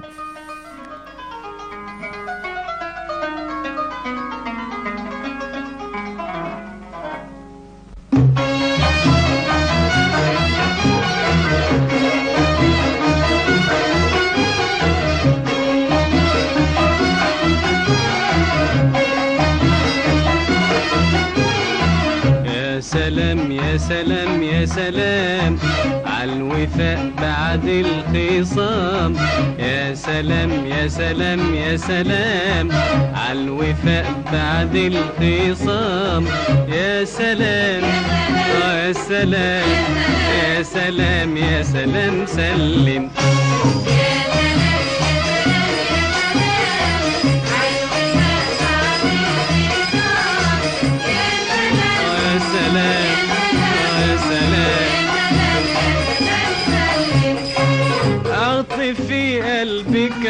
عليا اعطفي الحنان تحت ابتسامتك مختفي اعطفي قلبك عليا اعطفي الحنان تحت ابتسامتك مختفي ما تقوليش إن عين من غير وجودك ازهده واللي أشعل نار خدودك اعبده يا حياة الروح أسيرك مستحيل من غيرك يا سلام آه يا سلام آه يا سلام يا سلام سلم.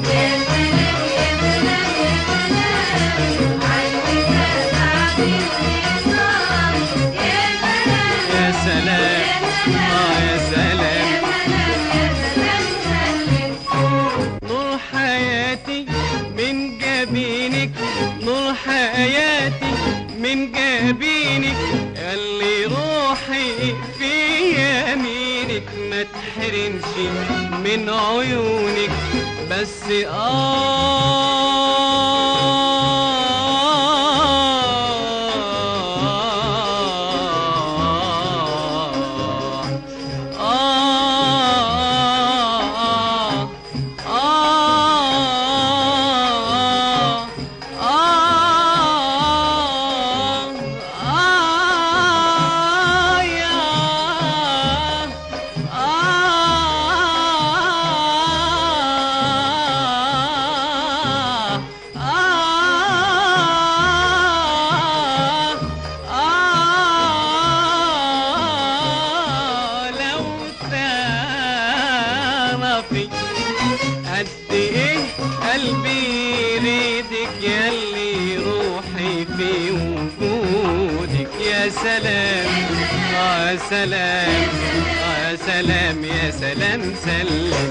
L'Égypte du roi Farouk ne survivra pas à ces contradictions. Entre euh, les dictates de l'occupant britannique euh, qui s'expriment à travers les instructions euh, de l'ambassadeur Sir Miles Lampson, entre la puissance du mouvement des frères musulmans, celle du parti Waft, qui voit dans la monarchie un obstacle à la réalisation de ses objectifs de société laïque, et puis aussi parce que la Seconde Guerre mondiale a exposé toutes les difficultés que connaissait la société égyptienne, avec une partie du peuple égyptien qui finalement voyait avec faveur l'arrivée euh, des Italiens et euh, des Allemands, euh, de l'Italie de Mussolini et de l'Allemagne de Hitler, parce que elle les débarrasserait définitivement, pensait-il, de l'occupation britannique. Donc euh, on voit que l'Égypte devient un bouillonnement gigantesque de mouvements sociaux. À la fin de la Seconde Guerre mondiale, euh, pendant laquelle Alexandrie euh, avait failli être emportée euh, par l'armée de Rommel, qui n'avait été arrêtée qu'à la bataille d'El Alamein, la cohésion du pays, le contrôle par l'Angleterre, tout cela est remis en cause avec violence. Les manifestations se multiplient, il y a un véritable bouillonnement social et politique, et la création de l'État d'Israël en 1948, à laquelle participent de nombreux juifs égyptiens, aiguise euh, plus encore les contradictions. Cela d'autant plus que l'armée égyptienne subit une défaite cuisante face aux euh, armées du jeune État sioniste, et c'est du reste euh, au cours euh, de euh, cette défaite que naissent les idées de coup d'État parmi les jeunes officiers. En 1949, euh, le dirigeant des frères musulmans, le fondateur de l'association, Hassan el-Banna, est assassiné par la police politique probablement de la monarchie. Des politiciens importants sont également tués.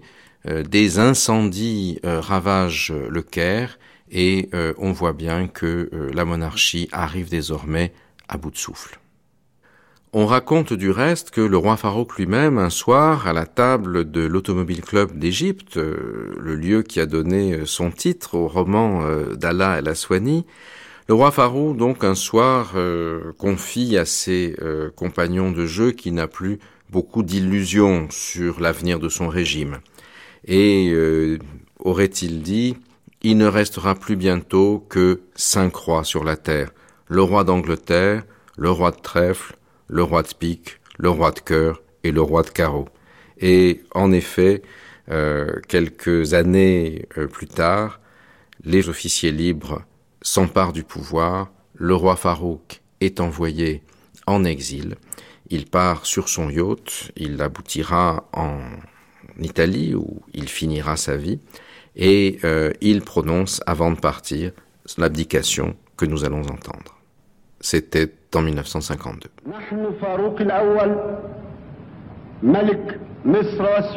Nous, Farouk Ier, roi d'Égypte et du Soudan, espérant toujours le bien pour notre nation, recherchant son bonheur et œuvrant pour sa grandeur,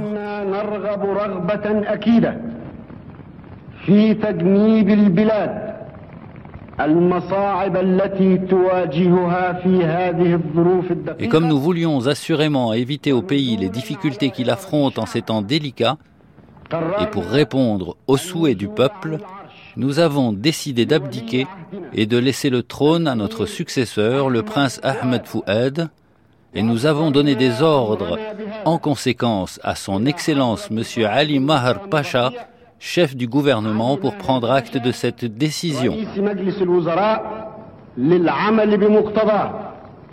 Farouk, déclaré au palais à le 4 Zilqa'da 1371, correspondant au 26 juillet 1952.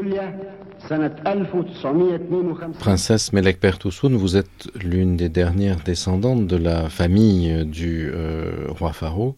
Comment doit-on s'adresser à vous? Eh bien, écoutez, je préfère mille fois que vous m'appeliez Melek Père, qui est mon nom, ou alors Meli, qui est mon petit nom et qui m'a été donné par ma mère quand j'étais au Brésil, parce que Melek Père était un peu compliqué à prononcer pour les Européens.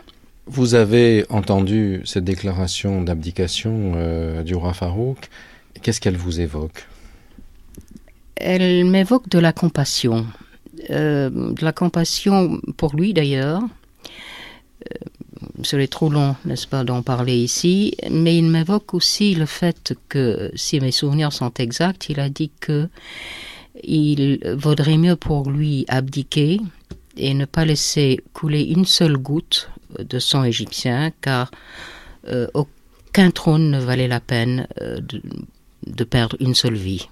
Alors je cite de mémoire, je pense que ce n'est pas exactement ce qu'il avait dit. Comment est-ce que euh, vous avez vécu ou entendu parler dans votre famille de euh, l'évolution euh, du roi Farouk qui arrive au pouvoir à la fin des années 30 C'est un jeune homme, il a 17 ans.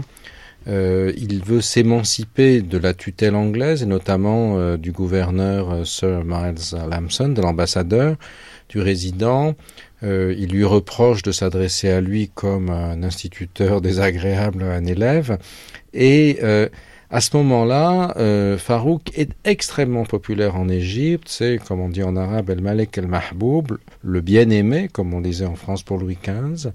Et puis, on voit que petit à petit, la situation va changer et sa relation avec le peuple égyptien, avec le parti dominant, le Waft, euh, et avec les autres partis vont, changer. Comment est-ce que vous avez vous-même senti ça de l'intérieur, euh, à l'intérieur de la famille de Farouk à laquelle vous apparteniez? Écoutez, je ne peux que vous parler d'un sentiment personnel, car je parle et on parle toujours en son nom seulement et non pas au nom d'une famille quelconque, car chacun de nous a ses opinions, ses, ses idées. Euh, pour moi, euh, je n'ai rien pensé à l'époque. Euh, maintenant que je reviens dessus depuis un petit moment, je suis sûr personnellement que le dernier mot n'a pas encore été dit. Et qu'il y aura encore, dans un futur pas si éloigné, euh, une explication d'un certain comportement qui était effectivement inexplicable. Il était très intelligent, mais il était émotionnellement immature, avec une, grande insécurité affective, euh, due aux conditions euh, dans lesquelles il, a, il a été élevé, euh, où il n'avait pas d'amis d'enfance, il ne voyait que ses sœurs avec qui il jouait à peine, et euh, il n'avait pas été formé pour devenir roi. Il avait assez d'intelligence, même, il était réellement intelligent, pour savoir que euh, qu'il n'était pas suffisamment préparé pour devenir roi. Mais je pense que la matière première était bonne. Malheureusement, quand on voit toutes les forces qui étaient contre lui, c'est-à-dire l'Empire britannique à son apogée, euh, le waf de Nahas Pacha, d'une certaine manière, que son père, le roi Fouad, n'a pas réussi à juguler, mais que Farouk a réussi au début de son règne euh, à mettre un petit peu de côté parce que le WAFT était devenu, était au, au départ le grand parti politique nationaliste, mais il est devenu beaucoup moins, car assez corrompu vers la fin. Le roi Farouk, aujourd'hui, l'objet en Égypte d'une sorte de nouvel engouement. Il a été voué aux gémonies euh, pendant l'époque nassérienne, euh, un petit peu sorti de l'oubli à l'époque de Sadat, qui a fait euh, revenir justement sa dépouille au Caire et l'a enterré dans l'une des grandes mosquées de la capitale, et la mosquée Rifai. Et aujourd'hui, l'époque de Farouk est perçue par un certain nombre euh, d'Égyptiens, jeunes et moins jeunes, en rétrospective comme une sorte d'âge d'or d'une Égypte cosmopolite, d'une Égypte prospère, alors qu'on en avait abondamment dénoncé l'inégalité, le féodalisme. Et euh, comment est-ce que vous expliquez cette espèce de, nouvel engouement euh, qui va aussi, qui passe par les gazettes, par les feuilletons télévisés du ramadan euh, Comment voyez-vous ça? Écoutez, je pense que c'est assez normal. Premièrement, tout régime nouveau ou coup d'État qui se respecte, la première chose qu'ils font, c'est de salir le régime précédent ou le faire entrer dans l'oubli, ce qui est tout à fait de bonne guerre. C'est ce que Nasser a fait et les autres après. après. Et on se rend compte maintenant que euh, l'Égypte Farouk et de Fouad, et avant lui, des Khedives, était un Égypte multiculturel, foisonnant d'idées, euh, avec euh, où on ne parlait pas de chrétiens et de musulmans et de juifs, arabes, chrétiens ou égyptiens, on parlait d'égyptiens tous ensemble.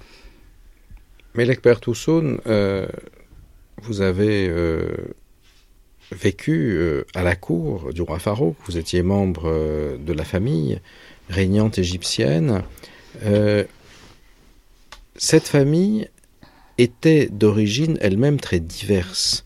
Les éléments qui la composaient venaient d'Albanie, de Turquie, de, des aires circassiennes.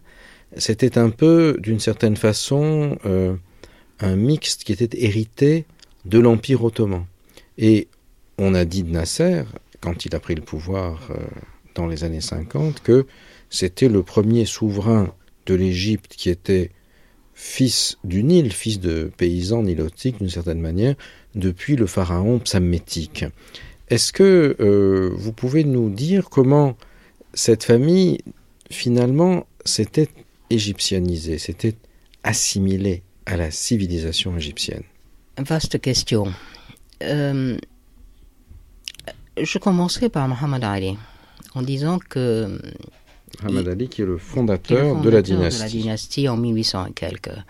Alors c'est une famille turque qui vient d'Arabkir, euh, en passant par Konya et Edirne, et qui s'installe à, à Kavala. Kavala qui est, qui est euh, maintenant en Macédoine. Il arrive en Égypte et on connaît la suite. Euh, ça m'a toujours un petit peu irrité. C'est peu dire. De m'entendre dire que je n'étais pas, nous n'étions pas égyptiens, car, par exemple, je vous donne un exemple qui me passe par la tête. Euh, la famille royale suédoise est française. Euh, la norvégienne est allemande depuis 1820 ou quelque chose. Euh, N'en parlons pas de la famille royale anglaise qui vient de Hanover, n'est-ce pas? Mais ils sont autant, anglais, norvégiens, etc. Eh bien, nous étions aussi égyptiens que cela. Et nous le sommes toujours. Et ça, c'est une des choses que Nasser a dites que les gens ont écouté et qui est une propagande euh, indigne. Farouk euh, a été euh, régulièrement accusé par les Anglais d'avoir une faiblesse pour l'Italie, de Mussolini dans un premier temps, puis pour l'Italie en général. C'est là qu'il a fini sa vie du reste, c'est là qu'il est allé à la fin de sa vie, c'est là qu'il est mort. Et comment est-ce que vous interprétez cette situation étonnante où ce roi dénoncé par euh, les nationalistes comme euh, un pantin de, l'occupant finalement britannique, euh, selon vous, avait en réalité une vision assez différente? Mais je ne peux que répéter ce que je viens de dire. Farouk était pro-égyptien. Il voyait bien euh, quelles étaient la manœuvre, euh, n'est-ce pas, de la Grande-Bretagne, euh, de l'Italie, de l'Allemagne, et que l'Égypte pouvait être une proie. Elle était, vous savez, les ennemis de mes amis, de mes ennemis sont et c'est mon ami. D'autant plus que le khedive Ismaïl, le père de son père, son grand-père, avait été exilé en Italie, que son père avait fait l'école militaire en Italie et qu'il avait un grand faible pour l'opéra, n'est-ce pas, pour l'opéra italien? Donc, euh, il avait non pas un faible pour le fascisme, c'est totalement faux, mais totalement faux. Il avait un faible pour l'Italie, la culture, la civilisation italienne.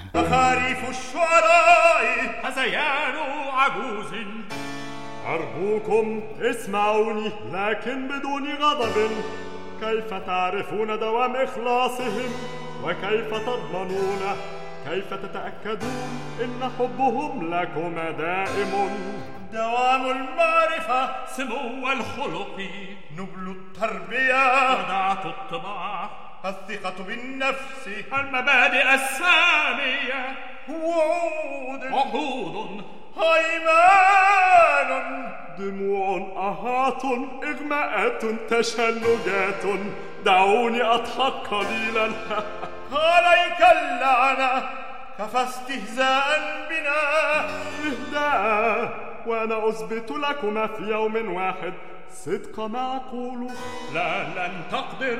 طبعا تراهنان. بالتأكيد. مئة دينار. وألف لتأتى لا تراجع قلها لنفسك لا أريد كلمة أو حرفا مما نقول الآن ينتقل إليهما. وتقسمان على ذلك. نقسم بالشرف العسكري. بشرفنا العسكري. وتفعلان كل ما أطلب بالحرف الواحد. كل شيء كل كل شيء. اتفقنا. اتفقنا. سينيور دون الفونسيتو ومن أموالك سننفق ونتسلى. وبالمئة دينار. C'était le retour d'Égypte de Gilles Kepel, euh, aujourd'hui la monarchie, avec Ala El Aswani, Joe Boulad, Georges Kipréos, Mohamed Awad, Sonallah Ibrahim, Basile Behna et Son Altesse la princesse Melekper Toussoun.